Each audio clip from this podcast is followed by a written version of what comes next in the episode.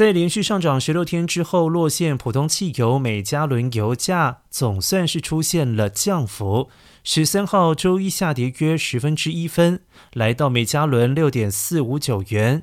而根据美国汽车协会 tua 以及石油价格资讯服务数据显示，在油价连续上涨期间，平均价格每加仑上涨的三十六点九分。过去十六天内，天天都创下了油价纪录。至于呈现油价，则是连续上涨十七天，也是十三号终于出现下滑。普通汽油每加仑下跌十分之二分，来到六点四零八元。连续上涨期间，共涨了三十五点一分。